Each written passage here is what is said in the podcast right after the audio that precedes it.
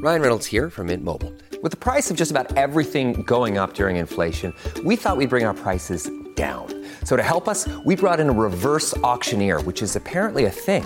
Mint Mobile unlimited premium wireless. Ready to get 30, 30, bit to get 30, bit to get 20, 20, 20, bit to get 20, 20, bit to get 15, 15, 15, 15 just 15 bucks a month.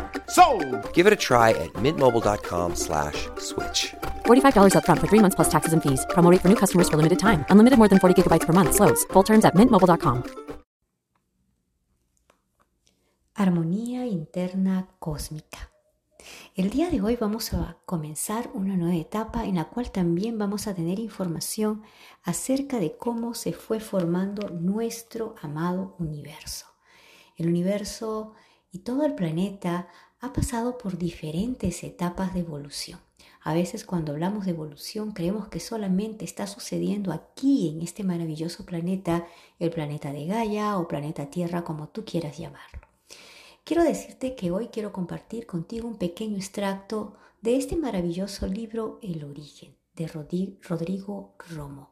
Él habla cómo fueron eh, formándose todas estas federaciones interestelares. Así que hoy comenzamos con esta nueva información. Recuerda, aquí hay un espacio donde tú puedes hacer una colaboración para seguir contribuyendo con nuestro gran y maravilloso propósito de ir teniendo información en nuestra evolución. Entonces, empezamos. La Tierra también se volvió uno de los campos de los experimentos. ¿Esto qué quiere decir? Que nuestro planeta Tierra fue un lugar y ha sido un lugar, bueno, digamos que es un lugar donde ha habido muchos procesos para poder experimentar se volvió un campo de experimento porque no fue la única colonia en la cual se hicieron fusiones con la capacidad de poder gradualmente ir creando nuevos contextos con genomas, estos genomas de diferentes razas interestelares. Entonces la Tierra también se volvió uno de los campos en los cuales se fueron experimentando. En la raza humana de la Tierra se posee la genética de las 22 civilizaciones de las principales federaciones sistemáticas de Orión. ¿Qué quiere decir esto? La ramificación de la raza Draco es mucho mayor de lo que se imaginaba. ¿Has escuchado hablar de esa raza Draco? Bueno, en la próxima, en el próximo podcast vamos a hablar de ello específicamente, pero ahora estamos hablando más que nada de ese proceso, cómo se ha ido dando aquí evolutivamente. Entonces, la ramificación de la raza Draco es mucho mayor de lo que se imaginaba por los menos solo 230 razas son derivadas de los dracos originales de Lira, de Tubán, Regil, y estas han sido diseminadas, esparcidas por las galaxias, y apenas un 30% consiguieron ser activadas y despertadas las otras todavía están conectadas a las federaciones imperialistas que utilizan la tecnología para mantener el poder y conquistar muchos mundos para sus intereses. Entonces, no solamente es aquí en el planeta Tierra, es en toda la galaxia donde se está llevando este proceso incluso de colonización, de imperialismo, a través de una tecnología. Como es arriba, es abajo. Y continúo solo fueron controlados parcialmente por las formas y los tratados realizados en la Federación Interestelar durante el armamentismo de la Guerra de Orión. Muchos de nosotros tenemos a veces esa sensación de la Guerra de Orión.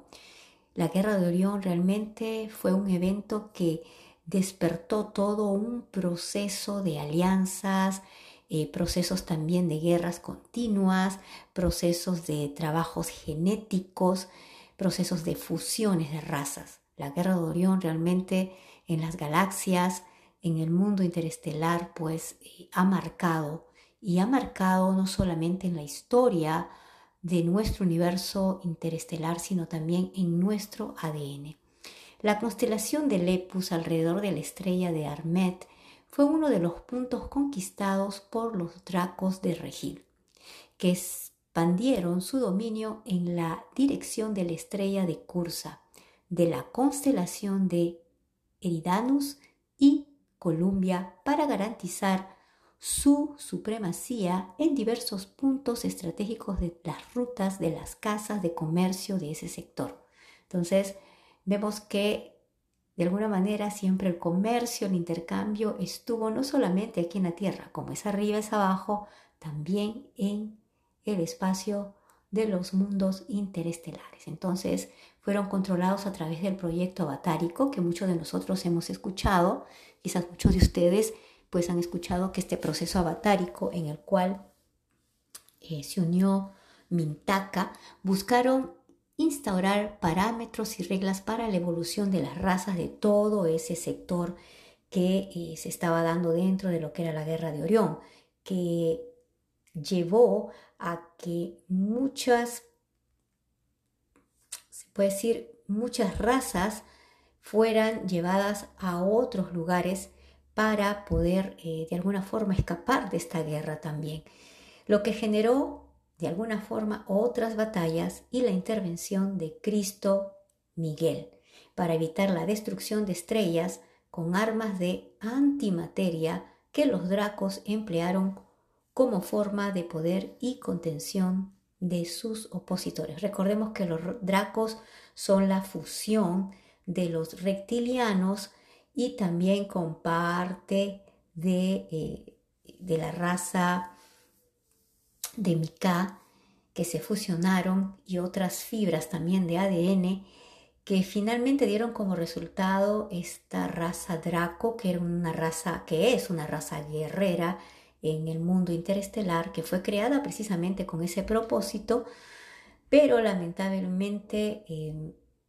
como sabemos, se llevó esta raza, Draco a un nivel demasiado eh, fuerte, eh, con una fuerza, con un nivel de razonamiento solamente para destruir y algunos pudieron de alguna forma ser salvados, si así se puede decir, llevados a un estado más de conciencia y evolucionaron, pero otros se quedaron en ese nivel. Entonces, el poder de las razas de Draco los draconianos eh, fueron creados precisamente para ser grandes guerreros y eh, en su ADN tienen de reptilianos, también de micaélicos. Es toda una fusión increíble que más adelante vamos a hablar un día precisamente en una de las emisiones del podcast acerca de estas razas. En las inmediaciones de la estrella de al Milán, cuando ustedes ven ahí ubicadas las tres Marías, allí cerca está la estrella de Al Milán de las tres Marías. Ocurrió la evolución de una raza derivada de los insectos, que fue adaptada al arquetipo humanoide. ¿Qué pasa en esta evolución? Para poder hacerlo más evolucionado, para poder ser definido como humanoide alado. Y aquí hay algo que tú vas a comprender el día de hoy. Esa raza consiguió evolucionar en medio de los problemas. Una parte estuvo envuelta en las conquistas de los dracos, sí, porque recuerden pues que tenemos también esa parte de libertad de poder elegir también en un mundo estelar. Por tener la, la sociedad en diversas etapas de la guerra racial, porque la el problema de, de todo este, se puede decir, embrollo que nosotros estamos viviendo aquí también en este planeta Tierra, el problema racial no empieza aquí en el planeta Tierra. El problema racial empezó en ese mundo interestelar del cual nosotros apenas nos estamos enterando de toda la historia y al cual también nosotros pertenecemos, solo que no recordamos. Entonces, la sociedad en diversas etapas de la guerra racial fue viviendo todo ese proceso, pero con el tiempo acabaron por retirarse y buscar moradas más tranquilas en las inmediaciones del aglomeramiento de M42, Monserratos y en las constelaciones de Can Mayor. Entonces, viniendo a pedir ayuda porque a veces las cosas escapan de las manos, puede haber un plan, pero no sabemos hasta qué punto ese plan puede funcionar. Y a partir de ese momento comenzaron a pedir ayuda y formaron parte del imperio del Siria. En el transcurso de la evolución, de las colonias sirianas en otros lugares de la Vía Láctea. Entonces, estos humanoides, estos arquetipos de forma aladas. Ahora vamos comprendiendo un poquito más que fueron con la fusión también de los reptilianos. Entonces, eh, todos tenemos también en nuestra fibra de ADN algo de reptiliano.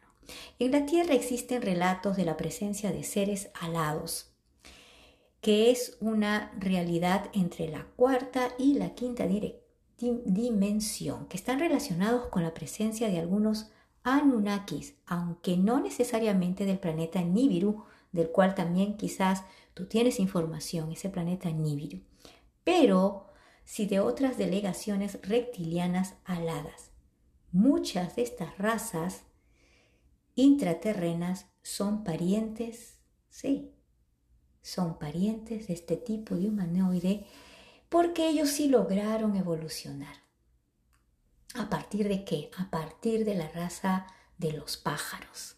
Según nuestra forma de entendimiento humana, lo podemos visualizar desde este punto de vista. Los relatos de ángeles alados poseen ciertas, ciertas similitudes y relación con esos seres. Sin embargo, no todos fueron alados. ¿Qué quiere decir esto? Y aquí en este libro El origen dice lo siguiente.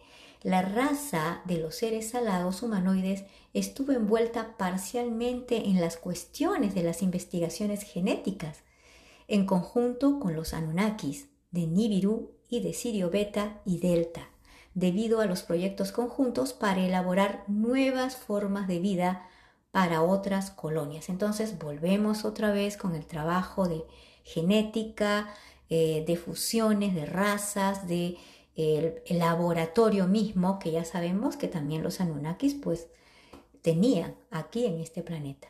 Una parte de los seres alados, alados no podían respirar oxígeno, sino una mezcla de metano e hidrógeno, alteradamente que era tóxico para los terráqueos.